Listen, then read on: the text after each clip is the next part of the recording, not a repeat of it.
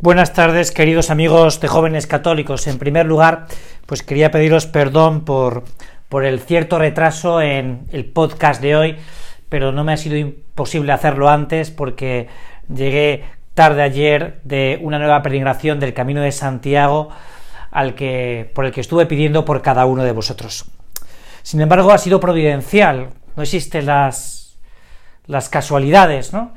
Que este podcast haya salido un poco más tarde, porque así he podido meditar y considerar para cada uno de vosotros y también para mí esta figura entrañable de la memoria litúrgica que celebramos hoy. La vida de un santo que descubrió el amor y supo amar.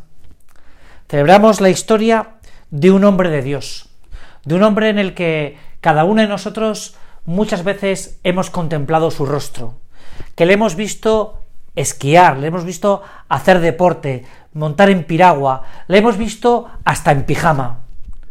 Un santo de pies a la cabeza, un hombre por el que nada más fallecer en la plaza de San Pedro, muchos de nosotros quitábamos santo súbito. Juan Pablo II. No podemos olvidar lo que los que ya tenemos más años, pues la imagen de ese joven Carlos Boitigua que aparece en el, en el balcón de las bendiciones, pidiendo a todo el pueblo de Roma, a toda la cristiandad, que si se equivoca, que le corrijamos. Ese año 78 en el que muchos de nosotros, huérfanos por la reciente muerte de Juan Pablo I, nos sentíamos apesadumbrados por la vida de la Iglesia y porque nos faltaba ese padre, ese padre común que tenemos todos los cristianos. Y ahí apareció este joven, este joven cardenal que venía de, de un país lejano, como dijo él, ¿no? Y esto es lo que hace grande a los hombres. Lo que hace grande a los hombres es, que es lo que le pasa a los santos, que tienen esa aptitud de buscar el amor y transmitírselo a los demás. Si hay una cosa que, que se ve en el rostro de Juan Pablo II es esa búsqueda por amar, por amar y transmitírselo a los demás.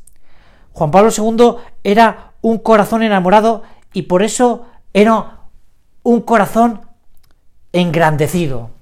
Esto es lo que podemos decir de, este Papa que muy pronto tuvo el título de el Papa viajero, el testigo de la esperanza, aquel que iba de un rincón a otro del planeta para estar con cada uno de nosotros. Este es Juan Pablo II, un Papa que cambió la historia porque descubrió que había que amar, que había que amar a todos, a sus amigos y a sus enemigos. Y ahí le vemos, meses después del atentado del 13 de mayo del año 81, yendo a ver a K a la cárcel, intentando encontrarse con él y arrancar el perdón.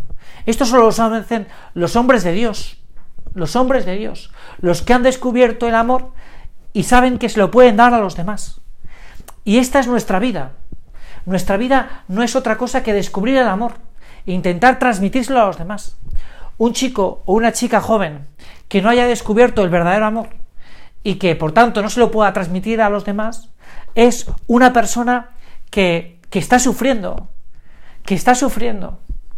Y esto es lo que le dolía al Papa Juan Pablo II en el año 2000, en aquella noche legendaria del el año 2000 en el que era el jubileo de la juventud, después de ese año jubilar de llegar al año 2000 al que tanta ilusión tenía Juan Pablo II por llegar, y que habla del laboratorio de la fe, el laboratorio del amor, donde se experimenta realmente, pues, cómo yo estoy enamorado y si estoy enamorado, ¿no? Y el Papa lo dice, Juan Pablo II, dice, es difícil amar, es difícil creer, es difícil tener esperanza. Y el Papa resuelve esa ecuación diciendo que sí, que sí que es difícil humanamente. Es difícil amar si uno no ha descubierto el amor. Pero si lo descubres, con la gracia, que es quien te puede hacer descubrir el amor, todo es posible. Entonces puedes tener un corazón grande, un corazón que no está encogido porque estás enamorado. Y los que están enamorados son capaces de hacer, hacer locuras son los que son los valientes, son los héroes de las películas. ¿Por qué el héroe de la película vence el mal? porque está enamorado, porque tiene un ideal y es capaz de vencer. Y ahí es, ahí es donde está, y ahí es donde está la grandeza. La grandeza de, de Juan Pablo II es que descubre el amor y es capaz, es capaz de transmitírselo a los demás. ¿Por qué? Porque está enamorado, porque está enamorado. Es un hombre que solo vive para Jesús, que solo vive para Jesús y se ve desde su primera, desde su primera, pues desde su primera homilía, en el que habla de esto, de que Jesús es el redentor, el que salva, el que le ha salvado a él y el que nos salva a los demás. Y por eso el centro, el centro de todo su pontificado, como tiene que ser el centro del pontificado de todos los papas y el centro tuyo y mío, es, es el mismo Jesucristo. Porque ha descubierto a Cristo, que la ha visto, que la ha llamado, que la ha mirado y se ha dejado se ha dejado capturar por él. Esto nos tiene que dar muchas pistas a nosotros. La vida de Juan Pablo II nos tiene que dar muchas pistas. Porque Juan Pablo II, el hombre que llenaba estadios y que llenaba plazas, aquel que yo cuando tenía tierna edad le vi paseando por las calles de Madrid, llenando la castellana, era un hombre que lo único que le movía era su amor a Cristo. Su amor a Cristo. Recuerdo aquella anécdota que a lo mejor habéis escuchado muchos de vosotros de que se le acerca un cardenal y le dice al Papa Juan Pablo II, ¿no? Santo Padre, tengo que, tengo que comunicarle una noticia, ¿no? Y el Papa le dice, espera. Y al rato, pues viene otra vez este mismo cardenal y es que es una cosa muy importante. Y el Papa Juan Pablo II, ¿no? Pues con gran sentido sobrenatural, porque si es muy importante, hay que rezar más. Si es muy importante, lo tengo que ver cara a Jesucristo.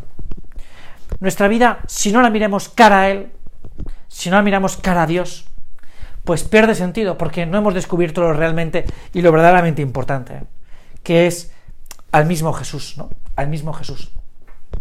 La vida y la memoria de Juan Pablo II, para los que tenemos más edad pero con corazón joven y para los que sois más jóvenes y no habéis conocido en su plenitud, es la vida de un enamorado, de un enamorado, de un hombre que se ha enamorado de Jesucristo. Se ha enamorado de Jesucristo y de, y de su madre, totus tus ego sum, ¿no? todo tuyo soy, soy yo para ti, ¿no? Las palabras de San Luigi de Montfort, al que le tenía pues, pues tanta devoción, pues Juan Pablo II, ¿no? Un hombre de Jesús es un hombre de María, y un hombre de María es un hombre de Jesús. En este mes de octubre, al que tanta devoción le tenía Juan Pablo II, rezando el rosario, pues es muy lógico que unamos estas dos a ellos dos, a Jesús y a María. Y esto es realmente lo importante en los días de hoy y en los días de cada uno de nosotros y de siempre, ¿no? El realmente descubrir que, que me enamora de Jesucristo. Y esto lo tenemos gráficamente presente cuando vemos una imagen como la de este santo. Decir, Juan Pablo II. ¿Quién no conoce a Juan Pablo II? ¿Quién no le ha escuchado alguna vez? ¿Quién no ha ido alguna vez pues a una de sus misas, a uno de sus encuentros, a una jornada mundial de la juventud? ¿Quién, quién no ha contemplado su rostro? ¿no? Pues son pocos, son pocos. ¿Y quién era él? Pues eso, lo que queremos decir, un enamorado de Jesús, un enamorado de Jesús.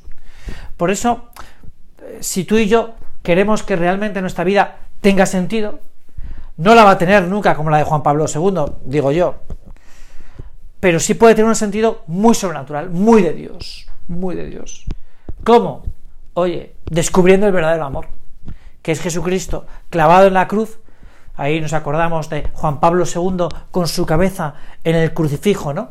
En el crucifijo, pegado al crucifijo, ¿no? Es, es muy bonita aquella imagen que muchos de nosotros recordamos, ¿no? De su último Villa Crucis, ¿no? En el que no pudo ir al Coliseo y que se la veía desde detrás, ¿no? Como portaba la cruz, ¿no? Y cómo descubre el amor y cómo se pega al amor, ¿no?